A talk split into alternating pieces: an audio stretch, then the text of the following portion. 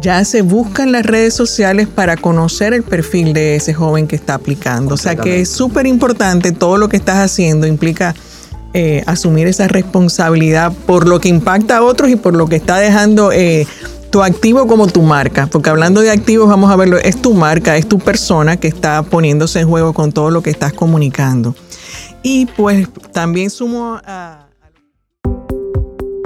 Hola, soy Rosario Arostegui y vengo a invitarte a que te detengas. ¿Cuál es la carrera?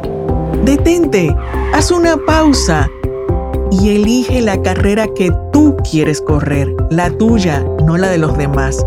Bienvenido a este nuevo episodio. ¿Cuál es la carrera en la que andamos todos hoy día? Estamos hiperconectados, eh, no podemos pasar de un lugar a otro sin tener la orientación de un Google Maps, de un Waze. Eh, tenemos el calendario, la agenda en el reloj de la mano que nos brinca para decirnos qué es lo próximo que tenemos que hacer. Eh, la tecnología ha cambiado absolutamente toda la forma de comportarnos, de cómo nos relacionamos en el negocio, de cómo aprendemos en el colegio, en la universidad, de cómo vendemos un producto, cómo entregamos un servicio. Y también esa parte social en las redes que nos inquieta mucho, que es lo primero que pensamos de eh, la seguridad cuando pongo mi información en las redes, pero resulta que la información está en todas partes porque así andamos hiperconectados, como decía. Entonces viene el tema de ¿Qué pueden saber de mí? Pero incluso en este momento pueden saber exactamente dónde yo estoy, qué estoy diciendo y con quién estoy gracias a la tecnología. ¿Eso es bueno o no es bueno? No lo sé. Solamente sé que es un tema que nos ocupa y que hace que esté en tendencia a hablar de ciberseguridad y todas las otras profesiones relacionadas a la tecnología. Y como ya saben, esto es un episodio dentro de la nueva temporada en la cual queremos hablar de las profesiones en tendencias. Y las profesiones en tendencias son aquellas que necesitamos ahora para atender los problemas de ahora.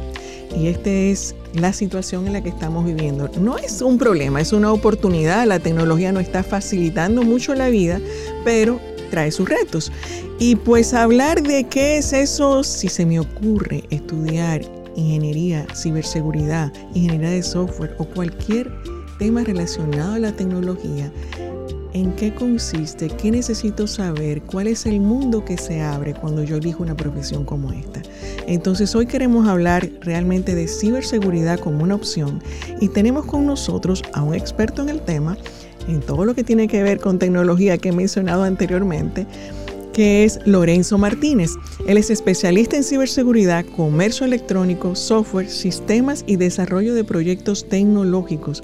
Con más de 25 años de carrera tanto en la industria privada como en la regulación de telecomunicaciones y además es coordinador docente de la carrera de Ingeniería de Sistemas en INTEC. Entonces quiere decir que podemos hablar desde lo que sucede en la parte del campo profesional, lo que me ofrece, como en lo que hay dentro de esa carrera. Así es que tenemos mucho para conversar. Gracias por aceptar esta invitación y venir a conversar con nosotros. Para mí, Rosario, un grato placer haber dicho que sí a esta invitación y de verdad augurarte muchísimo éxito con este proyecto. Gracias. Vamos a comenzar por lo primero. Cuando hablamos de ciberseguridad, ¿de qué estamos hablando? Mira, ciberseguridad se considera uno de los dominios a nivel de seguridad eh, de Estado, de seguridad internacional. Sabes que tiene dominios que tienen que ver con la tierra, ¿verdad? Eh, la Guardia Civil y demás, el aire, la aviación, el área marítima ¿eh? y la seguridad ciudadana. Pero se ha considerado que este es un dominio adicional porque conlleva no solamente tener seguridad a nivel de, los activos digitales, que es lo principal que busca, sino también del control y de acceso a la información. Entonces se considera por, de por sí un campo, un nuevo dominio en cuanto a, el contexto generalizado de ciberseguridad, de seguridad, perdón. Y quisiera también enfocarlo desde la perspectiva de la gestión del riesgo cibernético o la gestión de riesgo en sentido general, en este caso, basado en que tenemos muchísimos activos digitales. Y cuando hablo de activos digitales me refiero a los documentos que tú manejas hoy en día, las imágenes, los videos, eh, los voice notes, los voice notes que, emites, Entonces todo eso que hoy en día se, se contextualiza en un ambiente digital conforma eh, parte de sus activos digitales. Y si tú te vas, por ejemplo, a estándares internacionales como la ISO 27001, que busca la protección de, los, de, toda la información en sentido general, tiene capítulos específicos para ciberseguridad. Ya te vas a la 27037, 35, que atacan esos temas. Entonces, simplificando el concepto, hablamos de asegurar los activos digitales en el contexto de la ciberseguridad. ¿Y qué yo necesito saber para poder este, estar en capacidad de, de, cuidar esos activos digitales? Bueno, lo primero es, eh, como un ciudadano común que hoy en día tiene acceso a la información con una supercomputadora que tiene hoy en la mano, ¿verdad que sí? Eh, uno ve esto como, ya esto dejó de ser un, celular, un dispositivo de, de, llamada, ¿no?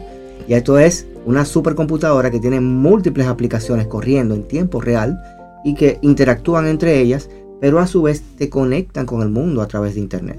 Entonces todo usuario de tecnología hoy en día debe aprender al menos lo que se llama los principios de higiene cibernética. Y esto conlleva a la gestión de claves, por ejemplo, de acceso, eh, todos los controles con los que tú eh, accedes a tu computador. Eh, asimismo, lo que conlleva la gestión de la copias de seguridad o backup, ¿no? que, que, tú puedas, si le pasa algo a ese dispositivo, puedes recuperar la data que está allí. Que al final se conecta esto con, con uno de los conceptos modernos más importantes, que es reconocer la data como ese nuevo petróleo, como ese nuevo oro que mueve el mundo.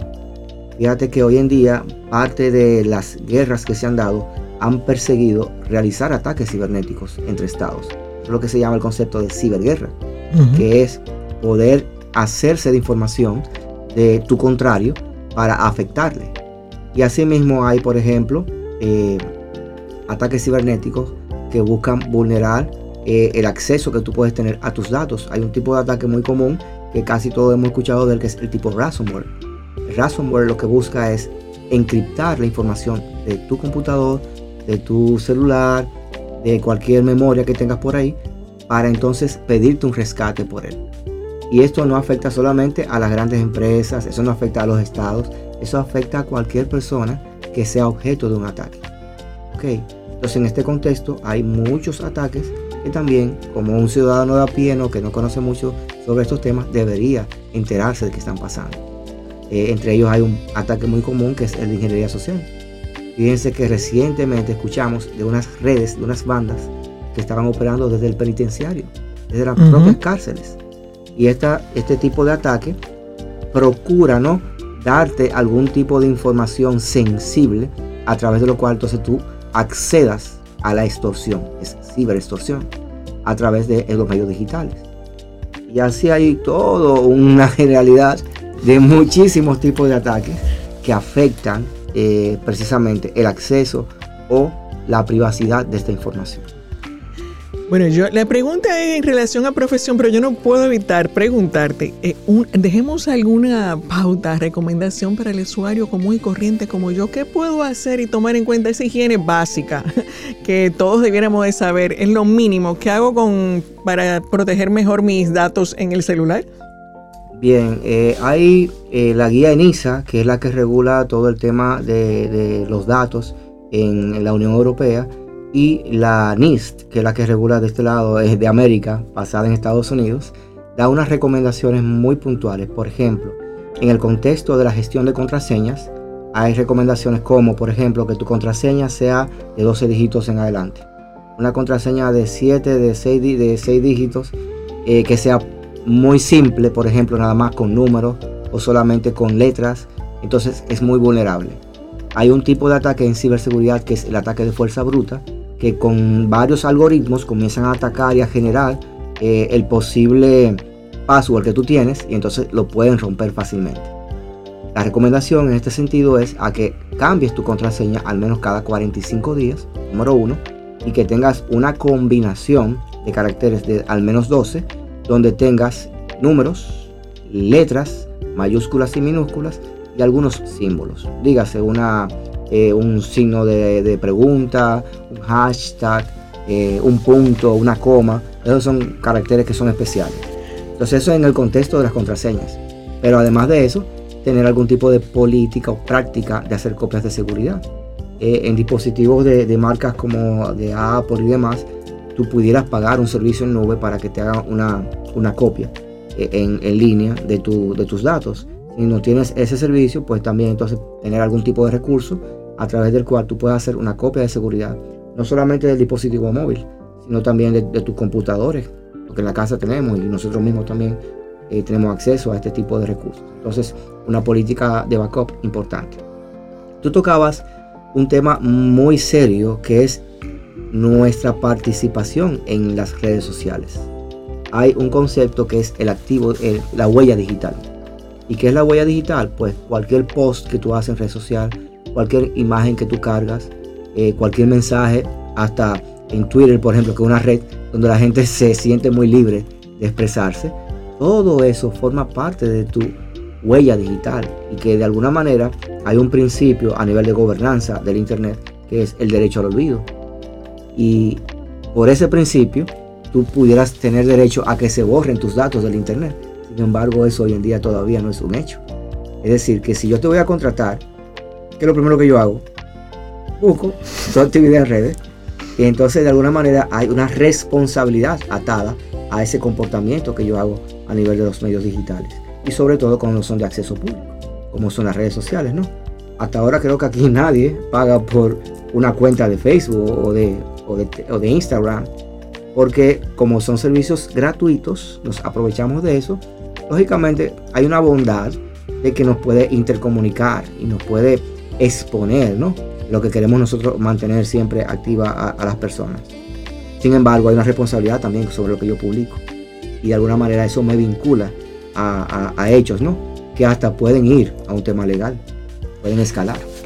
Yo te voy escuchando y me surgen muchas cosas. Eh, y bueno, quiero enfocarme en la parte de la profesión, pero a mí me quedó, por si acaso, aquello de la fuerza bruta me dio, me, vino una imagen visual, porque combinado con la eh, ingeniera que soy, eh, resulta que la fuerza bruta, para ponerlo como que simple, vamos a, pelear con estos números, estos códigos que tú pusiste, y mientras menos tú pones, pues las probabilidades estadísticas de que yo así, eh, logre tu, tu, clave, pues a pura fuerza bruta lo voy a conseguir. Entonces no necesito ser un experto para encontrar un código simple, que además si te conozco puedo asociar... Cuatro dígitos, señores.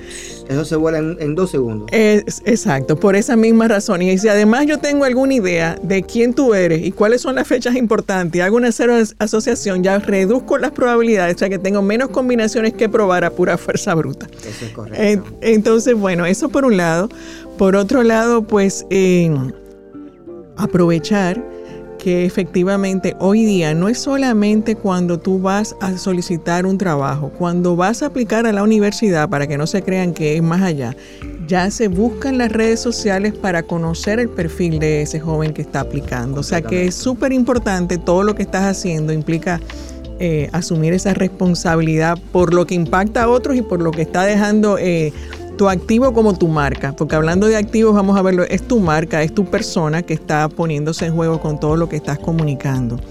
Y pues también sumo a, lo que te, eh, mientras te escuchaba, algo, y es que me has hablado de regulaciones, de códigos y demás, y eso me trae a pensar, entonces, ¿qué yo necesito? Eh, yo he tenido jóvenes que se acercan con la idea de que eh, ven a ciberseguridad, bueno, es que me encanta la tecnología, pero lo que el joven a esa edad se ha podido exponer tiene que ver más que nada con videojuegos, con programación y demás. Entonces a mí me gustaría que me hablaras de qué son esas habilidades que serían muy buenas tenerlas si yo decido eh, estudiar ciberseguridad. Muy bien. Lo primero es desmontar el estereotipo de la famosa eh, palabra hacker. El concepto de hacker, como lo conocemos, es como que es ese, ese individuo sombrío que está con una capucha y está detrás de una computadora. No, señores. Hoy en día, los ciberatacantes, que es el concepto en concreto que usamos, están con un empleo de 8 a 5. Eso van y dejan a los muchachos en el colegio y cogen para su oficina a buscar formas de cómo atacarnos, a crear código para romper y vulnerar sistemas de información. Y le pagan por eso. Si hay toda una industria organizada que busca debilidades en los sistemas de información y reciben un pago por eso. Eso es una realidad. Entonces, como una persona que hoy en día quiere sentarse del lado del ethical hacking o del hacking ético, es decir, ser un profesional con conocimientos de gestión de base de datos, con conocimientos de programación, con administración de redes, eh, y con análisis de vulnerabilidades, y además de eso, que pudiese también hacer análisis forense, son muchas de las competencias duras que se desarrollan al estudiar la carrera de ciberseguridad. Pero también están las blandas. Tú tienes que tener una capacidad de comunicación adecuada. Porque cuando una empresa en la que tú estás representando como profesional está siendo atacada, tú no puedes esconder la cabeza debajo de la tierra. Tú tienes que dar las informaciones puntuales, estratégicas, para tomar acción. Cuando está siendo atacado es como que se arranca un fuego y tú tienes que cortar para que no se siga expandiendo. Entonces en ciberseguridad también hay que hacer eso. Asimismo hay habilidades blandas como por ejemplo el trabajo en equipo. Si por bueno que yo sea en manejo de, ah, por ejemplo, codificación o de algún paquete de eso que usamos para detectar vulnerabilidades, hay otro que es muy bueno, por ejemplo, redactando un informe. Otra habilidad blanda importante. Eh, hay otros que tienen, por ejemplo, que desarrollar la capacidad ética, porque el hilo que divide a un hacker o un especialista de sombrero blanco contra uno que se pone el sombrero negro es muy corto. Es decir, prácticamente son cifras de número la que diferencia. Yo lo que, a ver si tú me aclaras, yo te estoy escuchando y la preparación que necesito es la misma, todo depende de quién me pague. Y claro, eso depende de mí. Ciertamente, entonces el componente de, la, del, del componente, exacto. Nosotros reforzar también a través de las competencias que se desarrollan a nivel eh, educativo, ¿no? a nivel de academia. Sin embargo, existen grupos, es decir, tú puedes encontrarte gente que han hackeado un cajero electrónico y no han tenido que ir a, un centro de estudio para eso, sino que hoy en día con el acceso a la información que tenemos, buscan cómo hacerlo y lo hacen. Ahora, ¿eso quiere decir que él sea un especialista en ciberseguridad? No, se la pegó, por decirlo así. Eso, esa parte es la que me, me parece interesante para establecer esa diferencia, porque además hay algo que me gusta traer aquí y tiene que ver con alguna de las preguntas claves que yo recomiendo hacer y es ¿para qué? El para qué. Eso es importantísimo. ¿Cuál es tu propósito al elegir ciberseguridad? Y, y en esta conversación hay un para qué ético. Eh, desde mi mirada. o sea, si yo lo que quiero es sencillamente y, tiene que ver, o sea, eso que tú dices fue pura chepa, bueno, pero ¿para qué tú lo estabas haciendo? ¿Cuál es tu propósito de aprender? entender también que hay, que hay eh, como digo, eh, consecuencias sobre nuestras acciones. Exacto. Si, en aquel momento, hace 20 años atrás, aquel eh, joven con unas capacidades superiores al promedio logró dar con el código de cómo abrir un cajero electrónico, hoy en día tenemos un sistema de consecuencias. Es decir, no es que tú haces las cosas y te desaparece. De hecho, en un caso muy, muy, muy, muy, puntual y real. Eh, los organismos, tanto de inteligencia como de la policía, hace cinco años no tenían las herramientas para perseguir la delincuencia como ahora, cibernética. Sin embargo, tú ahora mismo vas a la dirección de crímenes de alta tecnología y en poco tiempo ellos te resuelven casos complicados, porque ya tienen conocimiento y tienen herramientas. Y lo cual le agrega el, otro nivel, digamos, al, al, para qué. O sea, si yo estudio ciberseguridad, yo puedo, dependiendo de mi propósito, yo puedo querer contribuir a al crimen y yo voy a aportar para que se descubra a las personas lo que suceda y yo ataco de esa manera y puedo aportar a, la justicia, a la causa, a lo que fuera.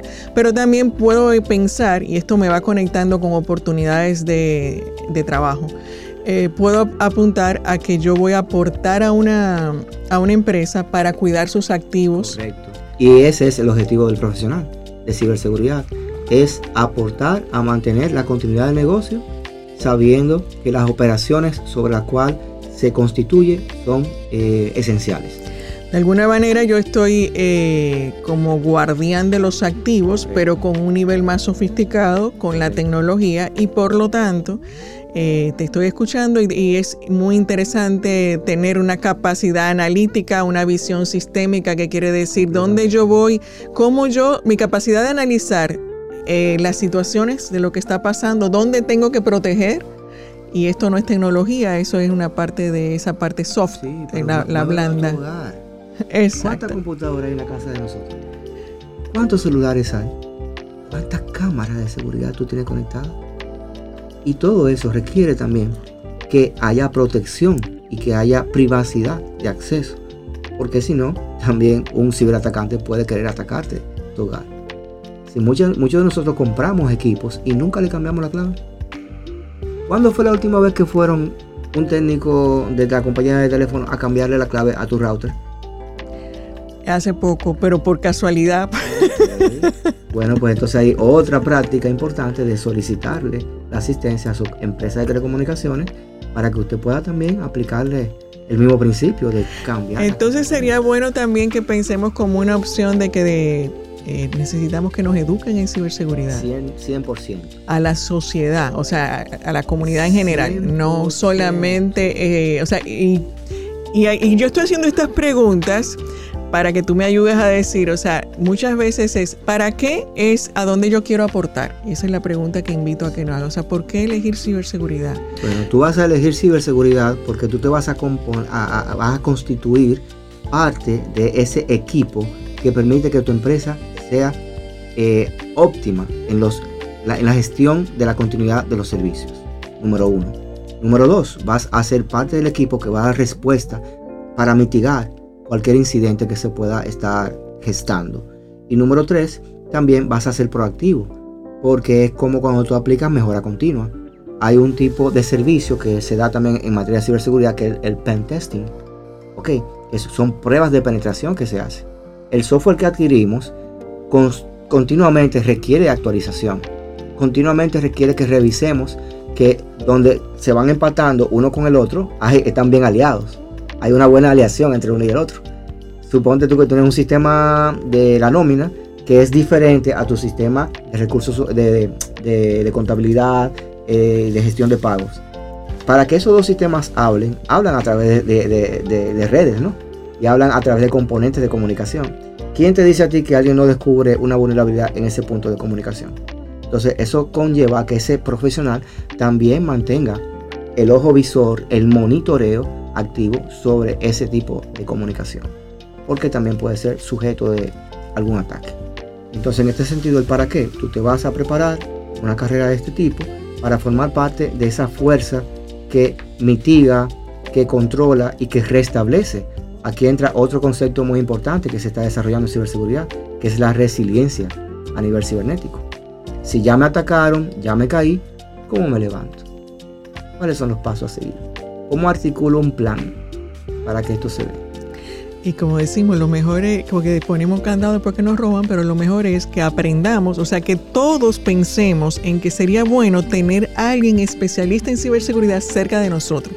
No importa solamente si yo tengo un negocio, a mí me gustaría que en mi casa, en, con la conexión de la computadora, el celular que tú dices, me den por lo menos algunas pautas que tal vez no estoy considerando y que me puede ayudar a mayor seguridad, porque dado toda esa interconexión, yo de mi casa, digo yo como ejemplo, pero acceso a la información de la empresa. Eh, expongo información quizás estratégica o delicada de mis familiares como de cualquier empresa en la que yo entre en contacto. O sea, no es solamente a nivel empresarial, está el aspecto... Eh, por eso muchas empresas, por ejemplo, durante pandemia, activaron servicios de VPN o Virtual Private Network es una conexión encriptada donde yo, eh, empleado, yo colaborador de la empresa, voy a entrar a la empresa, pero por canales que están debidamente eh, asegurados, ¿no? Eh, por un lado eso, y también tú tocabas un punto muy importante. Yo les decía, hoy en día estamos más conectados que nunca porque tenemos más dispositivos. Por ejemplo, mi madre siempre me manda un mensajito en la mañana por WhatsApp. Eso no falta. ¿Y quién le enseña a mi mamá cómo ella va a articular y a manejar ese equipo de manera adecuada? Entonces, aquí hay brechas de acceso y de conocimiento importantes.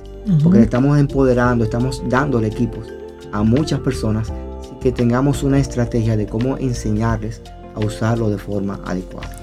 Y me parece interesante tocarlo porque aprovechamos a que de alguna manera vamos eh, dejando esa información para que tomemos conciencia de lo delicado de la información que tenemos, o sea, de, lo delicado de tener acceso, digamos así, y ponemos en juego toda información que tocamos cada vez que vemos una publicación en las redes, para poner algo sencillo. Y bueno, yo quisiera una pregunta un poquito más personal. ¿Qué te hace a ti elegir eh, esta opción de ciberseguridad como profesión? Mira, primero, como, como ya tú lo has dicho en la introducción, por más de 25 años yo he estado trabajando en el área de sistemas de información, desarrollando proyectos de software y de un momento a otro se abre la oportunidad por un tema laboral de yo comenzar a visitar eh, conferencias internacionales. Y entonces tuve la oportunidad de visitar el Centro de Ciberseguridad de España y allí yo me enamoré de la carrera, vi toda la oportunidad que hay de poder crear ese equipo de respuesta ante eh, eh, eventos cibernéticos. Y ahí entonces ya me he especializado que en la parte de forencia, en la parte estratégica, y en temas de gobernanza, en temas, por ejemplo, de gestión de riesgo, eh, malos estándares. Y entonces me ha enamorado de la carrera que yo con los conocimientos que tengo puedo precisamente aportar a esa continuidad del negocio, a que, de que las operaciones se mantengan. Y también otro punto importante es a preservar que esos productos o servicios que se están eh, eh, conectando a nivel interno puedan entonces hacerlo bajo protocolos, bajo estándares o cumpliendo reglas que están dentro del marco de la seguridad. Por ejemplo, el Internet cuando se creó no fue pensado en seguridad. Fue, fue pensado para que colaboremos, para que intercambiemos información, pero nunca alguien dijo, hey, espérate, hay que poner un candado aquí o allá. Cuando comenzaron los eventos a desarrollarse, los primeros gusanos, los primeros virus, la gente entonces comenzó a, a crear las alertas sobre las potenciales causas eh, que estaban, eh, o, vamos a decir, efectos ¿no? que podían eh, tener este, este tipo de código malicioso. Y habían códigos maliciosos que eran hasta para, para, jugar ¿no? Con, con, y demostrar la vulnerabilidad que había en, en, todo el ambiente. Pero habían otros que eran intencionados. Y entonces ahí ha, ha comenzado a desarrollarse esta carrera. Tú bien decías, es una carrera de tendencia. Es una carrera que mientras más profesionales tenemos, vamos a cubrir una demanda de más de 2 millones que hay. Hay más de 2 millones de puestos de trabajo en ciberseguridad solamente establecidos en Estados Unidos. Imagínate en toda América Latina que está despertando al tema. Esa era mi siguiente pregunta que ya me responde, porque venía con que la posibilidad de encontrar trabajo y entonces, como dices, estamos despertando en Latinoamérica y en República Dominicana, ¿cómo estamos? Mira, en República Dominicana, según las estadísticas que tenemos, hemos avanzado posiciones importantes a nivel de los rankings internacionales. Eh, a cerca de 28 posiciones nos colocan eh, muy cerca de los países eh, desarrollados. Y esto porque primero el Estado lo ha abrazado como un tema importante en la agenda digital y asimismo los organismos que tienen que velar por producir, por ejemplo, contenido, por tener eh, eh, instituciones que den respuesta. Por ejemplo, hay dentro del contexto de ciberseguridad, de ciberseguridad lo que se, se reconocen como, ah, eh, como activos críticos, ¿no? Entonces, esos activos críticos o esos servicios críticos, como son el servicio energético, ¿verdad? Imagínate que, que no apagaran el país entero. Claro, un huracán no lo hace, pero si es por un tema de ciberseguridad, hay que buscar la forma de recuperarse, ¿no? Eh, el sistema financiero, que le pasó recientemente, lamentablemente, a Costa Rica, le tumbaron el sistema financiero. Y entonces, esos, eh, eh, infraestructuras críticas, que es el concepto real, también llamadas infraestructuras esenciales, son de alto valor para el Estado. Entonces, el Estado ha comenzado a invertir, a traer capacitación, a traer profesionales. Por ejemplo, yo estuve recién trabajando con un proyecto de la Unión Europea con el gobierno de Estonia, dirigido por el gobierno de Estonia. Y el gobierno de Estonia está reconocido como primero el, gobierno que tiene casi 80-90% de sus servicios son completamente digitales y por ende, como son todos digitales, requieren mayor avance y especialización en el tema de ciberseguridad. Ellos han estado colaborando con nosotros, trayéndonos aquí. De hecho, en República Dominicana recién se inauguró eh, el LAC4, que es un centro de cibercapacidades para capacitar a toda la región. No estamos tan atrás, estamos bastante atrás. Muy interesante esa información, no sabía. y es sobre eh, cibercapacidades en el tema de ciberseguridad. Bueno, eh, parte de hablar de las tendencias, porque no una cosa es tendencia y otra cosa es moda. Eh, o sea... Esto es tendencia porque el, el, sector productivo estadísticamente ha dicho, mira, yo te necesito puestos, necesito gente con capacidades que venga y me cubra esos puestos. Exacto, y por eso lo quiero aclarar, porque una de las preguntas que surgen, y estoy hablando cuando estoy con los muchachos que están eligiendo su profesión, bueno, es que me gusta esto, pero es que quiero hacer, pero vaya y después, ¿cuál es la oportunidad? Estamos hablando de que la tecnología va cada vez avanzando, nos estamos integrando cada vez más. Sabemos que se borraron aquellas eh, fronteras de que país o persona, sino que todos estamos conectados. Todos somos vecinos y espacio. Y cada quien tiene su manera de hablar, por decirlo así, de conectarse a ese sistema y por lo tanto esas brechas que tú mencionas, pues eh, están ahí y pueden seguir creciendo. Entonces, eh, eso hace que se siga necesitando, no ahora solamente, sino que va en crecimiento. Entonces, es una, es una necesidad ya y estamos en desfase de lo que... Completamente. De hecho, no quería dejar la ocasión, y, sabiendo que tú trabajas el tema, es llamar la atención sobre las capacidades y habilidades STEM. Tú las conoces, las has trabajado. En una estadística reciente dice que jóvenes de cerca de los 15 años están a 3 años de distancia de las capacidades que deberían tener. En matemáticas, en lectoescritura, en análisis crítico, entonces, señores, definitivamente nuestro sistema educativo debe reformarse y debe actualizarse al punto, primero, de que identifiquen esos talentos. Hay jóvenes que tienen talento, pero también estamos nosotros construyendo que esas capacidades se desarrollen. Estamos valorando cuando están esas capacidades ahí y le estamos sacando provecho. Entonces, esas capacidades son fundamentales para estudiar cualquier ingeniería. Otra gran brecha es mujeres en el área de tecnología. Necesitamos que más chicas se animen a, desde los primeros años de estudio a entrar en el mundo de la tecnología. Y ya que tú lo mencionas, porque a mí me llama la atención, ¿qué es lo que hace? O sea, ¿qué, ¿qué, pasa? ¿Por qué no? Porque creo que hay una, así como tú decías que tenemos que romper con la idea de la capucha, ¿no? De, ese estereotipo. sí, ese estereotipo. ¿Cuál es el estereotipo? O sea, hablemos de, hay muchas eh, mujeres que hoy día les están destacando para que se note que sí hay mercado, que sí hay oportunidad y que es para las mujeres también. Entonces, eh, ¿Qué entiendes tú que haría falta? Es un tema cultural, es un tema de arraigo, ¿no? Y que definitivamente tenemos que ir rompiendo ese estereotipo. Por ejemplo, mi super oficina está aquí. Todos mis trabajos pueden estar contenidos ahí. Mis proyectos con los cuales yo genero dinero pueden estar ahí. Y entonces yo no tengo que trasladarme físicamente necesariamente porque hoy el Internet me permite trabajar remotamente. Entonces hay muchísimas ventajas en el mundo tecnológico que me permiten a mí desarrollar mis capacidades. Todo el staff que está acá puede estar trabajando con equipos que procesan de forma digital parte de su trabajo. Y cuando lo vayan a entregar, lo van a entregar en digital, te cuento. Entonces, la tecnología ha avanzado a un punto donde todo el contexto digital puede, bien cuidado ¿no? y bien articulado, dar resultados formidables. Eh, yo no quiero despedirme sin resaltar porque, como sabes, lo trabajo, esas capacidades que es importante que le prestemos atención.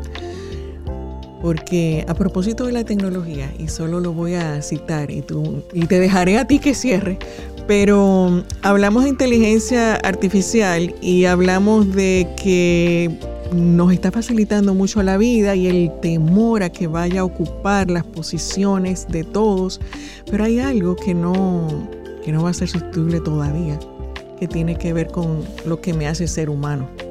Y bueno, ah, es que la inteligencia artificial la creamos y va aprendiendo de mí. Bueno, pero yo estaba conversando con un, con, un chat y le decía, ¿y cómo te sientes en relación a tal tema? Y me dice, eh, sentir es algo que todavía no está eh, no sé literalmente cómo era que me decía, pero sentir es algo que no está en mis capacidades. Yo te puedo responder en base a mi conocimiento o la información que tengo acumulada. Entonces, esa parte de sentir para captar, para ver la brecha, para poder analizar todavía, eh, es algo que es de la parte humana, de poder ser empático, para buscar soluciones y darnos cuenta de qué tan frágil podemos ser ante la tecnología.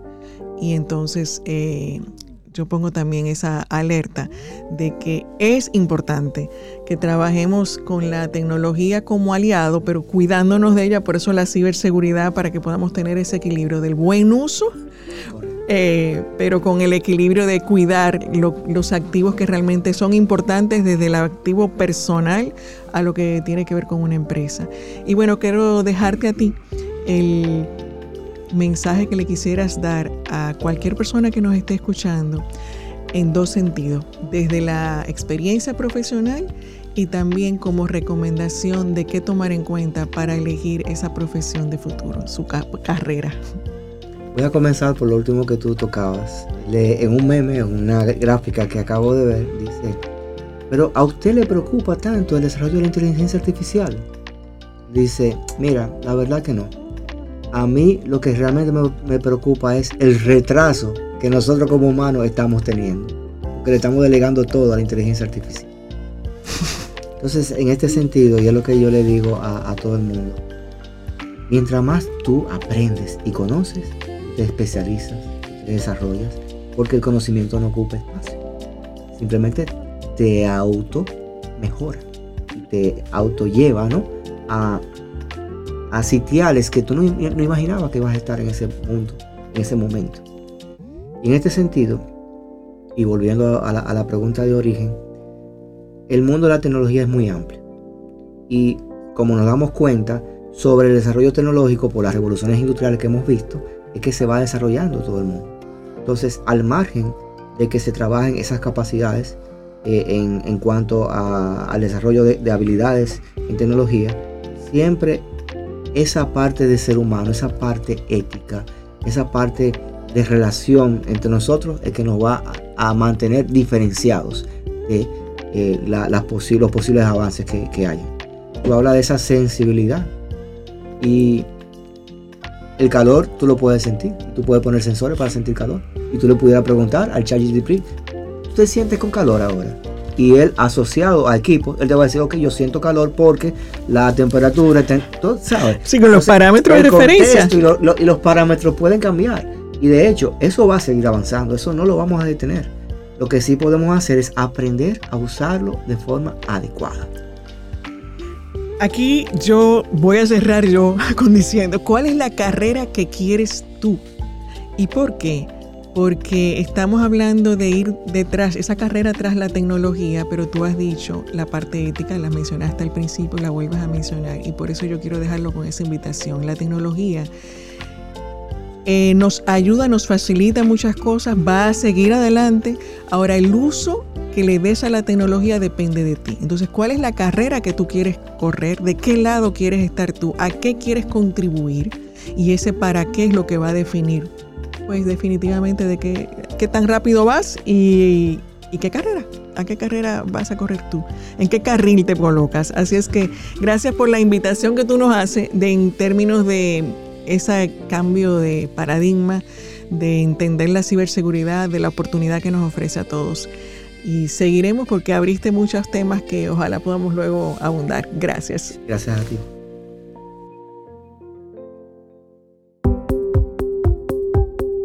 Gracias por acompañarme en este episodio y detenerte conmigo en cuál es la carrera.